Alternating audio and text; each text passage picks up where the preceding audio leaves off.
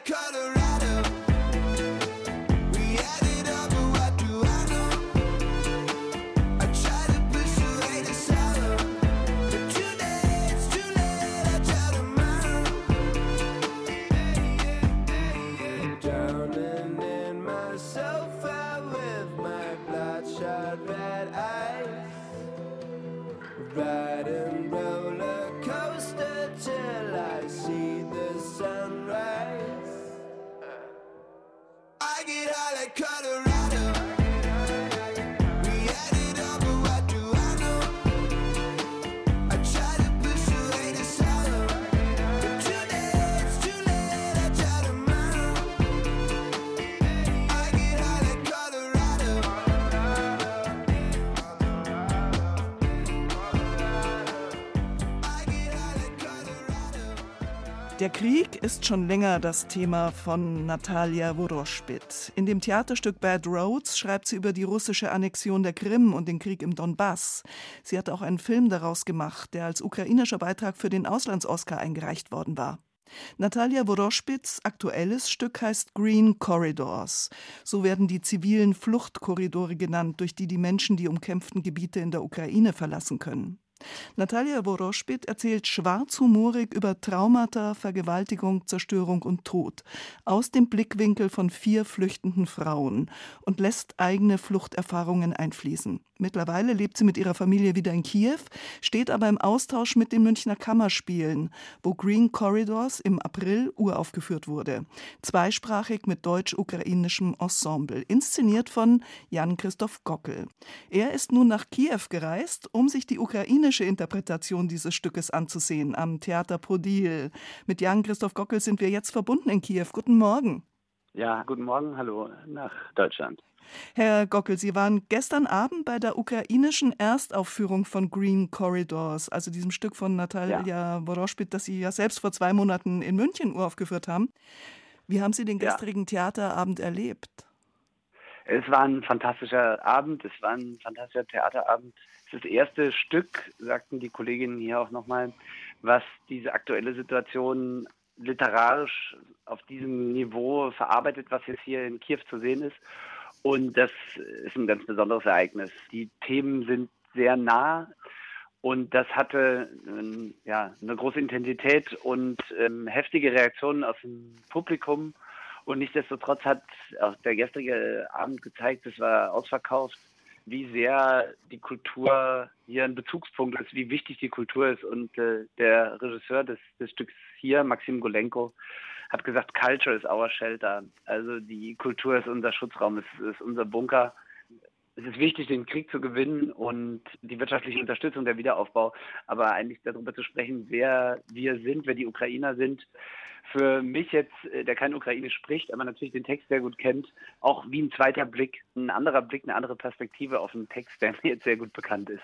Auf den zweiten Blick würde ich gerne gleich kommen, aber zuerst mal, was waren das für Reaktionen im Publikum? Die Inszenierung hat die Kriegsbilder, unter denen die vier geflohenen Figuren da leiden, vor denen sie fliehen, sehr konkret genommen und aktuelles Bildmaterial verwendet, wo man spürte, die Menschen im Publikum wissen ganz genau, das Foto ist von diesem, diesem Tag aus. Und auf der anderen Seite hatte man eben diesen Humor, der auch hier total gezündet hat, vielleicht auch als eine Gegenwehr. Das, das spürte man dann ganz genauso. Neben dieser Tragik eigentlich auch das, die Szenenabläuse, wenn da so eine sowjetische Figur in den Bühnenboden versinkt. Man spürte sehr ja, den, den Willen, sich mit den aktuellen Ereignissen emotional, verbal äh, auseinanderzusetzen. Mhm. Wie lief denn überhaupt die Vorstellung ab? Also war das ungestört, weil man hört ja so oft, dass es in Kiew oft keinen Strom mehr gibt oder sehr viel Drohnenalarm oder Fliegeralarm. Wie lief das gestern ähm, ab? Genau, ich glaube, die Situation, dass der Strom oft ausfällt, das ist nicht mehr so, dass ähm, größtenteils behoben und es gibt ähm, oft Luftalarm, meistens in, in der Nacht. Und die Vorstellung war davon jetzt ungestört, aber ein Zuschauer sagte, weil ich ihn auf diese heftigen Bilder angesprochen habe, er sagte, wir rechnen hier mit allem. Also was will man uns zeigen, was wir noch nicht gesehen haben? Und wenn wir in der Theatervorstellung sitzen, wenn Luftalarm eingespielt wird, wissen wir immer erst nicht, ist es Teil des Stücks oder ist es die Realität. Die gestrige Vorstellung war ungestört und die Nacht war auch ruhig, aber es gibt dann einen Schutzraum im Theater und sobald es einen Luftalarm in der Region äh, Kiew gibt, äh, geht das Publikum gemeinsam in den Schutzraum. Darum geht es ja letztendlich sogar in dem Theaterstück, also dass es ja eine Theaterwirklichkeit und eine reale Wirklichkeit gibt. Also es gibt eben ja. eine Schauspielerin darin, die alles spielen kann, aber das hm, Schreckliche eigentlich nicht selbst erlebt hat. Jetzt haben Sie auch gesagt, in Kiew hat man einen anderen Blick auf das Stück geworfen, Green Corridors, als Sie das haben. Also was war da der Unterschied? Ich hatte erwartet, dass es vielleicht ein bisschen schwarz-weiß oder äh, dass es wirklich so die andere Seite der Medaille wird. Letztendlich war total spannend. Es gab tatsächlich Momente, die eine absurde Ähnlichkeit zu Momenten in meiner Inszenierung hatten, in der Arbeit in den Kammerspielen ohne dass irgendjemand diese Arbeit in München gesehen hatte. Es gab diese Melancholie, die aus dem Text spricht. Das hat sowohl uns inspiriert als auch das Theater hier. Letztendlich war doch auch wieder schön zu sehen, dass auch die Erfahrungen von Exil und Flucht natürlich bei Menschen, die hier auf der Theaterbühne sind, auch vorhanden sind. Aus dem Ensemble äh, sagten danach auch Leute, ja, wir waren in Budapest, wir waren in Österreich, wir waren in Deutschland, wir sind jetzt wieder hier, wir stehen jetzt hier auf der Bühne. Merkt man das auf der Bühne, dass die diese Erfahrungen mit sich tragen? Ich glaube, das merkt man äh, sowohl in München als auch hier in Kiew. Es gab einen ganz besonderen Moment.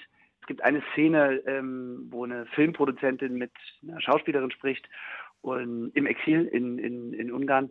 Und ihr sagt, äh, die Filmproduzentin sagt äh, zu der ukrainischen Schauspielerin, du hast hier die Klappe zu halten. Ähm, kritisiere hier nicht unsere Regierung. Und die Schauspielerin, die auf der Bühne stand, äh, sagte später, das ist ihr persönlich so passiert. Sie hat es Natalia Woroschpit erzählt, die hat es aufgeschrieben und jetzt spielt sie im Stück wieder diese Szene. Ich glaube, es zeigt auch ein bisschen, wie diese Art von Schreibe von Natalia geht. Und ich glaube, wie Kunst es schafft, in der aktuellen Situation sich zu verhalten, diese ja, realen Momente aufzunehmen und sie dann doch für ein großes Publikum fühlbar zu machen. Sie haben vorhin gesagt, der Regisseur Maxim Golenko hat gesagt, äh, Kultur ist ein Schutzraum. Die Theaterautorin Natalia Woroschpit hat sich in Interviews in Deutschland skeptisch gezeigt, ob man angesichts dessen, was alles in diesem Krieg passiert, an die Kraft der Kunst glauben kann. Wie ging es Ihnen nach dem gestrigen Abend in Kiew? Es gab einen interessanten Satz dazu. Ähm, die Menschen sagten schon, wir müssen diesen Krieg gewinnen. Wir müssen uns äh, verteidigen. Viele Kollegen, äh, vor allem Männer, sind an der Front. Das spielt eine große Rolle. Und dann gab es aber einen sehr berührenden Moment danach. Da sagte sie, eine Schauspielerin auch, Healing comes after irony. Also, dass die Heilung kommt, äh, nachdem wir eine Ironiefähigkeit äh, und auch Distanz zu gewissen Ereignissen entwickelt haben. Und sie hat das gesagt, als sie über den Humor in dem Stück gesprochen hat, der wirklich sehr an heftigen Momenten andockt. Und sie hat gesagt, wir müssen als Gesellschaft diese Ironiefähigkeit entwickeln, über Sachen, die extrem schrecklich sind, äh, auch zu lachen, uns von ihnen zu distanzieren und äh, sie auch der Lächerlichkeit preiszugeben. Das fand ich so das wichtigste Statement dazu, was Kultur gerade soll und kann. Und die Menschen gehen in die Theater. Wir sehen jetzt die Woche noch unterschiedlichste Veranstaltungen hier. Die Theater sind brechend voll und vielleicht eine Realitätsflucht. Man setzt sich in einen dunklen Raum und guckt sich ein fiktionales ähm, Theaterstück an. In dem geht es aber wieder um die Realität. Und ich glaube, das schafft ja diese, diese Form von Auseinandersetzung. Und ich glaube, das ist wichtig. Es ist ja ein Austausch der Inszenierungen geplant. Also, dass Ihre Kammerspielinszenierung mal in Kiew gezeigt wird und die aus Kiew vom Theater Podil in München. Wie konkret ist das? Das ist natürlich ein großer Traum. Ich habe mit einigen Festivals gesprochen, äh, jetzt vor allem in Deutschland, ob die eine Möglichkeit werden, diese beiden Arbeiten äh, an zwei Tagen zu zeigen wir treffen uns jetzt gleich mit dem Theater Podil, was es für Zwischenschritte geben kann, ob wir ein digitales Publikumsgespräch schaffen, dass die Menschen hier in Kiew und in München zum Beispiel über die Inszenierung miteinander sprechen.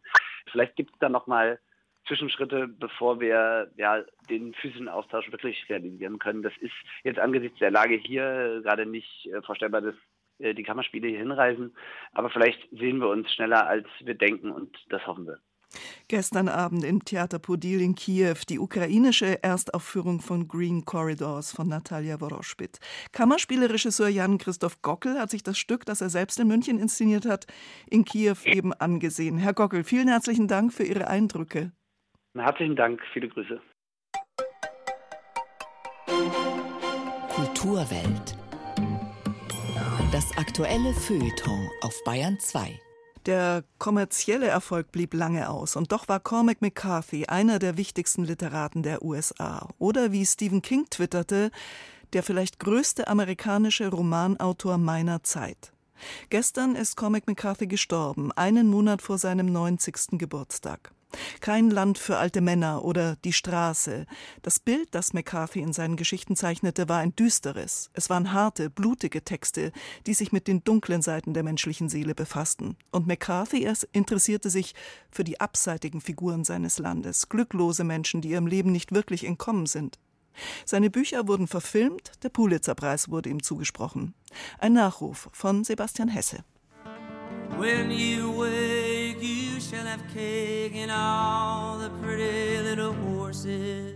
Immer wieder waren es die endlosen Wüstenlandschaften des amerikanischen Südwestens, die Cormac McCarthy zu seinen düsteren Romanelegien inspirierten. All the Pretty Horses und die beiden Nachfolgebände seiner Grenztrilogie, der blutrünstige Drogenkrimi No Country for Old Men, verfilmt von den Coen-Brüdern und auch die Endzeitvision The Road, für die McCarthy 2007 mit dem Pulitzer-Preis geehrt wurde, entstand als Idee unmittelbar an der mexikanischen Grenze im texanischen El Paso auf einer Reise mit seinem Sohn. He and I went to El Paso and we checked into the old hotel there. And one night John was asleep. It was night. It was probably about two or three o'clock in the morning. In einem schäbigen alten Hotel konnte McCarthy nicht schlafen, versank nachts um zwei in den Anblick seines Kindes und die Geräusche der Wüstennacht. I thought a lot about my little boy, and so I wrote those pages, and that was the end of it. And then about four years later, I was in Ireland. In einem seiner raren Interviews erzählt McCarthy, wie er dann lange über seinen kleinen Jungen nachdachte und diese nächtlichen Gedanken zu Papier brachte. Vier Jahre später in Irland entstand aus diesen Skizzen The Road, eine apokalyptische Erzählung über den Überlebenskampf eines Vaters und seines Sohnes in einer postnuklearen Horrorwelt.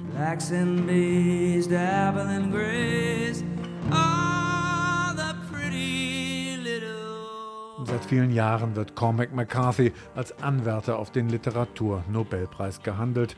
Neben Philip Roth, Don DeLillo und Thomas Pynchon gilt er als einer der vier wichtigsten amerikanischen Romanschriftsteller. McCarthy was, if not our greatest novelist, certainly our greatest stylist. McCarthy sei vielleicht nicht der größte US-Autor gewesen, so Professor J.T. Barbarese von New Jersey's Rutgers University in einer ersten Reaktion auf dessen Tod. McCarthy sei aber der talentierteste Stilist der amerikanischen Literatur gewesen. Niemand schrieb wie er makabere Geschichten, in denen viel Blut vergossen wird und die selten gut ausgehen. Trostlos ist die Welt des Cormac McCarthy, schockierend gewalttätig und dennoch auf seltsame Weise romantisch und poetisch. I think Fitzgerald had that ability. Faulkner had it as well to describe menace. Allein F. Scott Fitzgerald und William Faulkner hätten auf vergleichbare Weise über Bedrohung und Schrecken schreiben können, so dass man sich nicht davon lösen kann, so der Literaturwissenschaftler Barbara Rees im National Public Radio. Einem größeren Publikum wurden McCarthys Stoffe durch Verfilmungen bekannt. Das Oscar-gekrönte No Country for Old Men von 2007. Willin, what's in the satchel? It's full of money. He's just a guy who happened to find that money. Und The Road von 2009. How many people do you think are still alive? In the world? Not very many. Niemand konnte den amerikanischen Südwesten mit größerem Einfühlungsvermögen beschreiben als Cormac McCarthy. Eine karge Welt, bevölkert von Außenseitern, in der immer dann ein Funke Hoffnung aufblitzt, wenn man denkt, es geht gar nicht mehr weiter. McCarthys letzter Doppelroman, Der Passagier und Stella Maris, erschienen erst im vergangenen Jahr, spiegelte das lebenslange Interesse des Autors an Wissenschaft. It is an interesting question and mathematics gives the illusion of existing. Würde Mathematik existieren, wenn es keine Menschen gäbe? Wohl kaum, urteilt McCarthy nüchtern in seinem letzten Interview. Als Mensch ist er stets rätselhaft geblieben, er stellte sich selten Reporterfragen und trat noch seltener öffentlich in Erscheinung. Cormac McCarthy ist im Alter von 89 Jahren in seinem Haus in Santa Fe in New Mexico gestorben. Ein Nachruf war das eben auf den großen amerikanischen Autor Cormac McCarthy.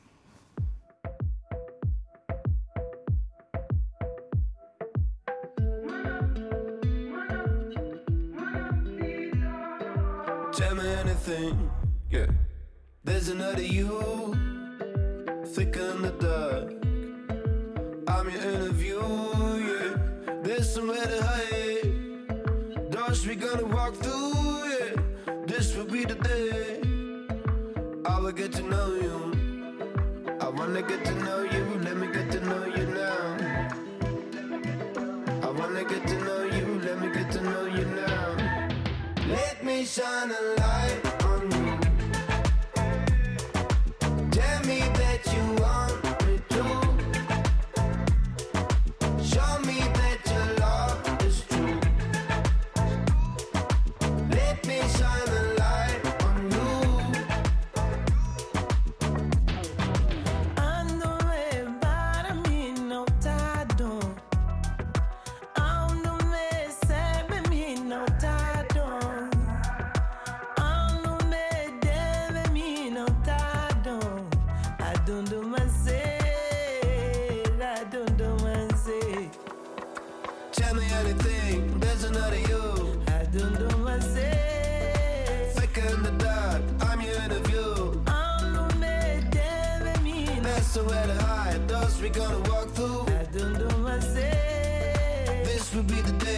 Will get to know you. Let me shine a light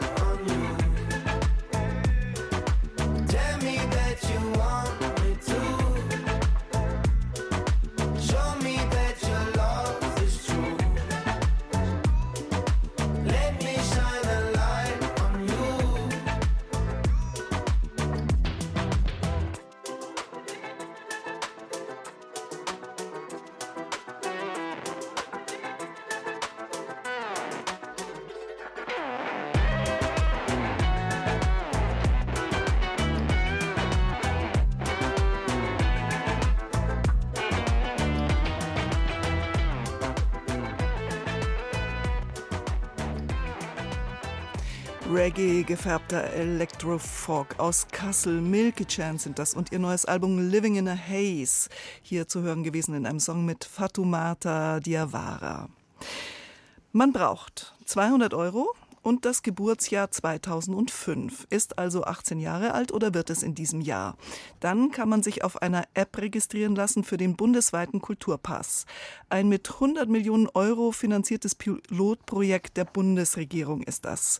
Der Kulturpass soll eine durch Corona von der Kultur entwöhnte Generation wieder für die Kultur begeistern und die Kulturbranche unterstützen, die immer noch unter Besucherschwund leidet. Kulturanbieter müssen sich ebenfalls registrieren lassen. Der Kulturbegriff wird breit gefasst, kein pädagogischer Ansatz bei der Auswahl. Bisher haben sich rund 5000 Anbieter für Konzerte, Theater, Kinos, Museen, Bücher, Tonträger, Noten und sogar Instrumente gemeldet. Ist das Projekt erfolgreich, könnte der Kulturpass auch für Jüngere erweitert werden. Christoph Leibold ist bei mir im Studio. Christoph, ist der bundesweite Start heute geglückt? Ja, sagen wir so, die gute Nachricht, die App ist da. Ich habe sie im App Store gefunden und heute Morgen um kurz nach sechs auch runtergeladen, weil downloaden, reingucken kann jede und jeder. Nur nutzen dürfen es, klar, nur die 18-Jährigen. Ja, ob es jetzt ein geglückter Start ist, das lässt sich Stand jetzt trotzdem weder eindeutig bejahen äh, noch verneinen. Ich glaube, der Erfolg hängt von zwei Faktoren ab. Also wie attraktiv ist das Angebot in Qualität und Quantität und zum anderen, ja, wie wird es dann von den 18-Jährigen angenommen und was das angeht, da wissen wir erst in ein paar Tagen mehr und sind dann schlauer. Ich habe es mir heute mal grob angeschaut. Also das Design will ich nicht beurteilen, weil ich bin nicht die Zielgruppe. Also ob ich das gut finde oder nicht, ist vollkommen schnurzegal. Was ich schildern kann, die potenziellen Userinnen und User, die können Vorlieben angeben, zum Beispiel Kino, auch Tonträger oder Konzert und Bühne als Kombi, also Theater, Klassik, Pop, alles ein Paket, kann man jetzt diskutieren, äh, ob das sinnvoll ist. Man kann sich unter dem Button auf gut Glück überraschen lassen. Man kann Filter einstellen, zum Beispiel was äh, Preiskategorie angeht, regionaler Umkreis, so ein bisschen wie auf Hotelportalen. Äh, Was jetzt die Anbieter angeht, da haben meine Kollegin Flora Rönneberg und ich gestern schon mal einfach stichprobenartig äh, verschiedene kontaktiert, befragt, was haltet ihr von dem Kulturpass? Und die Antworten waren echt fast durchwegs positiv. Wir hören mal ein paar ausgewählte Stimmen. Wir hören der Reihe nach Verena Bocon vom Museum Fürstenfeldbruck, Harald Krause vom Museum Erding und Thomas Koch vom Börsenverein des Deutschen Buchhandels. Da sind wir dabei, auch wenn wir sagen, wir haben jetzt nicht ein Museum, was jetzt klassisch 18-Jährige anspricht. Wobei wir auch gerade deswegen interessiert sind zu sagen, die kommen vielleicht dann doch mal. Erding ist da gern dabei. Wir unterstützen das gern, auch um es weiter bekannt zu machen, dass es überhaupt existiert. Genaue Zahlen zu der aktuellen Teilnahme liegen uns noch nicht vor. Wir wissen aber, dass sehr viele Buchhandlungen sich schon registriert haben und es werden jeden Tag mehr. Der Kulturpass ist eine tolle Möglichkeit für Buchhandlungen, junge Menschen auf sich aufmerksam zu machen. Und das ist natürlich eine tolle Chance, die die Buchhandlungen auf jeden Fall nutzen möchten. Also einhelliger Zuspruch, aber seltsam, wenn man dann liest, dass die Zahl allein der Museen, Kinos und Buchhandlungen in Deutschland bei rund 14.000 liegt, also Theater, Konzertveranstalter noch nicht mitgerechnet, dann scheint mir bei knapp 5.000 Anbietern jetzt dann Stand heute noch gut Luft nach oben. Wenn sich jetzt fast alle potenziellen Anbieter, mit denen du gesprochen hast, grundsätzlich positiv, aber ja doch geäußert haben zur Idee des Kulturpasses, mhm. wieso ist dann eben diese Resonanz oder die Zahl der Registrierungen eher noch überschaubar. Also wer jetzt genau hingehört hat, hat auch vernommen, wir wollen helfen, es bekannt zu machen, was ja suggeriert, aha, ist vielleicht noch nicht bekannt genug. Und gleich die ersten zwei Museen, mit denen ich telefoniert habe, kann jetzt auch Zufall sein, die haben wirklich gesagt, ach ja, äh, Kulturpass haben wir mal in den Medien gehört, aber irgendwie hatten wir es nicht auf dem Schirm, dass es jetzt losgeht. Jetzt kann man vom BKM, also vom Bundeskulturstaatsministerium, nicht erwarten, dass die jedes kleine Museum, jede Buchhandlung einzeln auffordern. Ähm, es kam wohl auch darauf an, wie gut die Multiplikatoren mitgewirkt haben, also die Dachverbände wie der Deutsche Bühnenverein, wo man mir gesagt hat, da gab es Rundbriefe an die Theater. Besonders engagiert war offenbar der Börsenverein des deutschen Buchhandels. Der hat zum Beispiel gestern nochmal eine Rundmail an die Buchhändler geschickt. Hey, es geht los, Leute. Und der Börsenverein hat sogar zusätzlich zu den Infos zur Registrierung vom BKM eigene Webinare angeboten, äh, die dann erklärt haben, wie man sich als Anbieter anmelden kann.